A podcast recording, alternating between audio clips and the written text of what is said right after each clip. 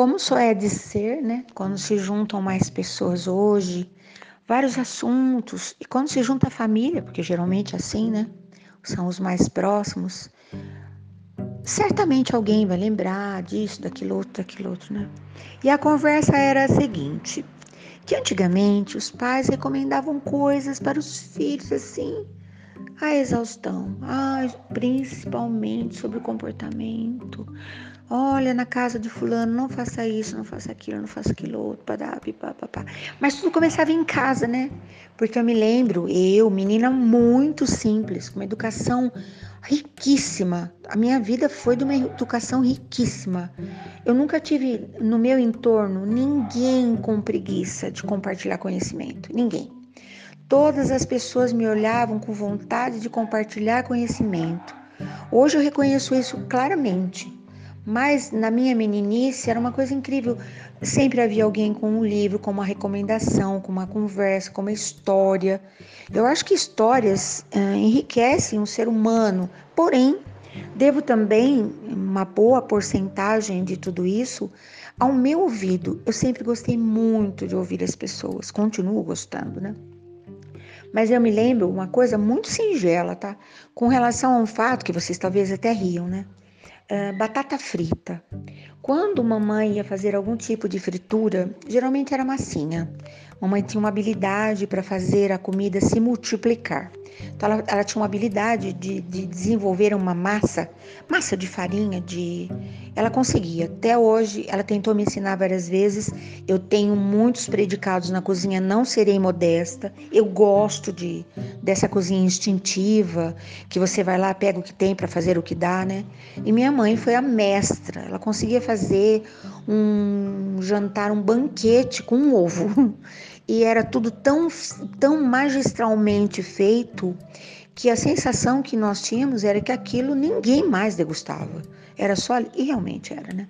E com relação à batata frita era uma raridade, porque como ela fazia essa massa e às vezes era temperadinha com alguma coisa, às vezes era salpicada com alguma coisa, dependia das circunstâncias, e hoje eu sei, né? na época eu não sabia. Então, era geralmente era isso que nos agradava, ainda era, era massinha frita de várias maneiras na banha. Naquele tempo não havia óleo era banha no fogão de lenha e havia todo um cuidado, demorava muito e era uma aula já de comedimento, de paciência, que a comida não nasce pronta. Nunca ela falava sobre isso, mas assistindo a todo aquele cuidado foi o que eu descobri na vida, né? Então a batata frita era uma coisa que acontecia muito raramente.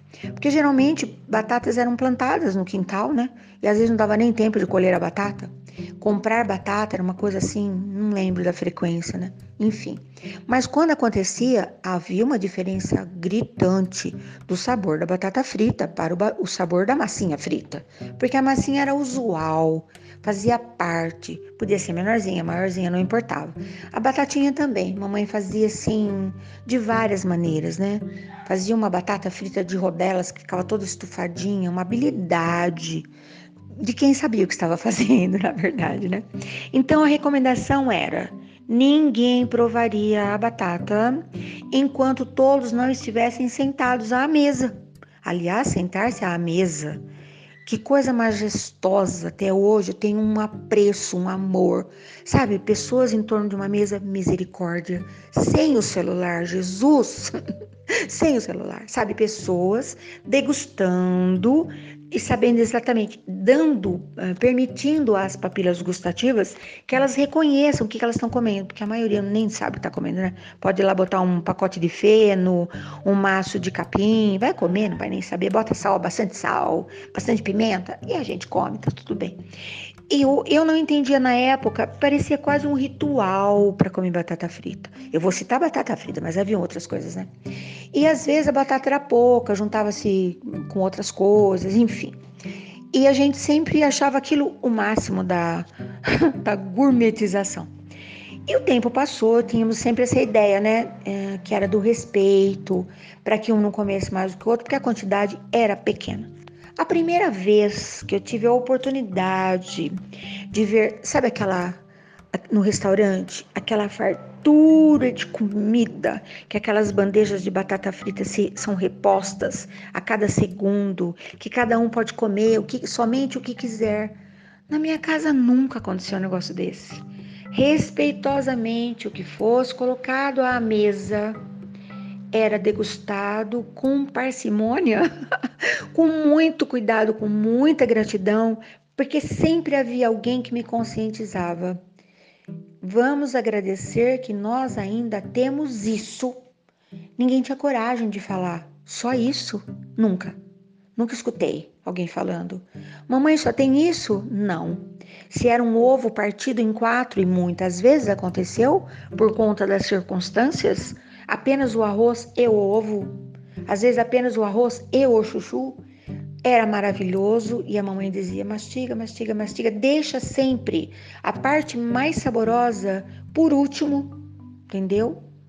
E era aquela coisa gostosa que se alguém não queria mais, podia oferecer para o outro, jamais seria surrupiado, nunca vi. Nunca vi isso, na minha infância nunca. Então a primeira vez que eu vi toda aquela fartura de comida, eu fiquei passada, eu já era adulta, tá? Eu lembro que eu perguntei ao garçom, porque eu vi vários pratos sendo retirados, a minha alma sofreu. Uh, pratos retirados inteiros. Sabe quando a pessoa põe aquele monte de comida no prato e depois não come? E eu falei pro garçom: o que, que faz com toda essa comida? Ele falou: uh, nós temos na nossa cozinha um recurso, é um triturador e toda essa comida vai para o mar. Eu falei: ah e por que não uma doação? Porque existe um estatuto. Suponhamos que alguém degustando essa comida venha ter um problema qualquer, nós teremos problemas. E eu fiquei com a minha alma muito triste. E eu pensei, hoje, com todas as facilidades que nós temos, não apenas com a batata frita, foi uma referência, né? Com aquela comida que a gente bota demais no prato, com aquela comida que o nosso olho faz escolher, porque o nosso olho é maior do que a nossa barriga. Todo esse desperdício, tudo que está sobrando em algum lugar, está faltando em algum lugar e o meu coração não permite nada disso. Mas essa facilidade que faz a gente chegar nos lugares, aqui em casa nós não temos o hábito, né? Meu bem não gosta. Meu bem gosta de comer aqui em casa, ele gosta de, de ficar aqui em casa, que aqui é o melhor lugar, melhor restaurante, melhor tudo, né? Enfim, acho que aprendemos esse equilíbrio nós conquistamos juntos. Todo dia nós recebemos um convite e todo dia ele fala: "Ai, a gente pode ficar em casa. Então tá bom, né? A gente entende. Mas toda essa fartura aparente, todo esse desperdício, toda essa comida pronta quando a gente chega, nos dá a impressão que a comida já nasceu toda pronta. E nós passamos a desenvolver um desrespeito, sem que a gente perceba, por alguém que está lá nos bastidores, horas a fio, no lugar quente chamado cozinha com uma pilha infinita de pratos para lavar, de panelas para lavar, uh, tentando acalmar corações aflitos, tentando adivinhar qual é o nosso desejo. Então é um zilhão de ofertas, né? Nós não vamos dar conta de comer tudo isso. E nem pensamos para onde é que vai tudo isso que a gente não consome. Sem falar na economia, que eu não vou nem entrar nesse detalhe, né? Então hoje nós estamos assim, preguiçosos, folgados, mal agradecidos, porque o mundo está para nos satisfazer. Eu não preciso agradar ninguém porque eu tenho dinheiro, eu vou lá, eu pago, eu compro, não é? Escolho. Ah, enjoei. Eu tô enjoado. Uma pessoa com fome não enjoa nunca de nada, porque fome é um negócio diferente de vontade de comer. Quando eu estou com fome, o que tiver me apetece e me alimenta. Quando eu estou apenas com vontade de comer, isso não serve, aquilo não pode, disso eu não gosto, só que eu já enjoei, não é? E isso tudo nos levou para um outro caminho ainda. Nós não temos mais paciência de ouvir as pessoas. E ninguém tem mais paciência de ouvir. Olha que sortuda que eu sou, todos os dias alguém me ouve. A minha opinião hoje é muito importante para muitas pessoas. Todos os dias alguém me pergunta: Su, estou diante de um desafio. O que você tem para me dizer? E eu sempre pergunto: mas você quer mesmo ouvir a minha opinião? E eu sou de uma transparência, de uma verdade, a verdade que eu semeio, a verdade que eu vou colher, a verdade que eu não temo, porque eu tenho a mesma opinião da hora que eu acordo até a hora que eu vou dormir. E se eu mudar, é porque eu aprendi a ver alguma coisa que eu ainda não havia detectado até ontem, até agora pouco. Então eu estou muito agradecida por isso, mas eu preciso te falar. Quando nós vamos assistir um programa que a gente fala, não, é, resume quando a gente coloca o nosso os áudios na velocidade máxima, porque o outro é calmo demais, o outro é tranquilo demais, o outro coloca em detalhes.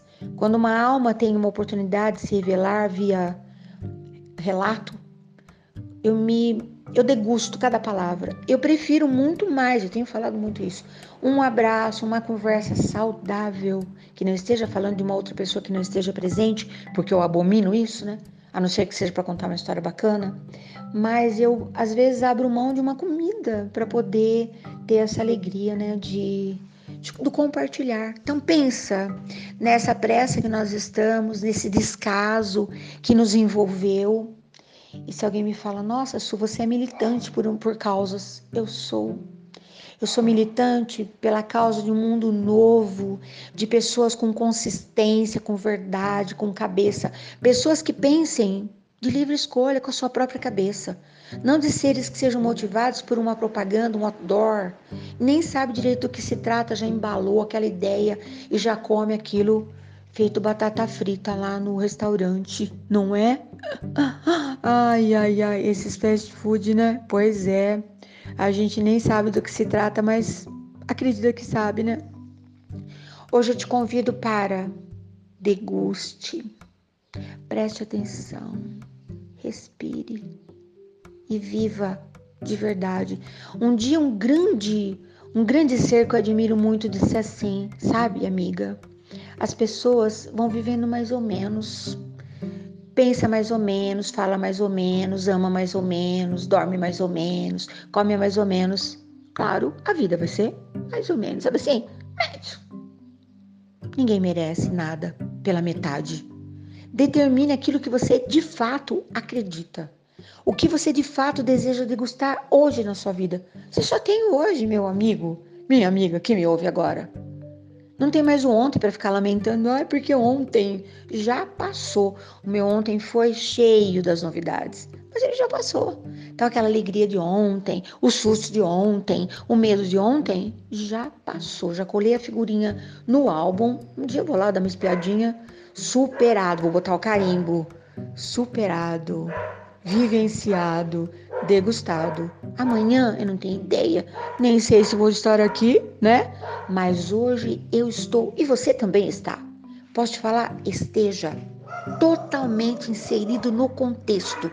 Faça esse dia ser o melhor dia da sua vida, entendeu?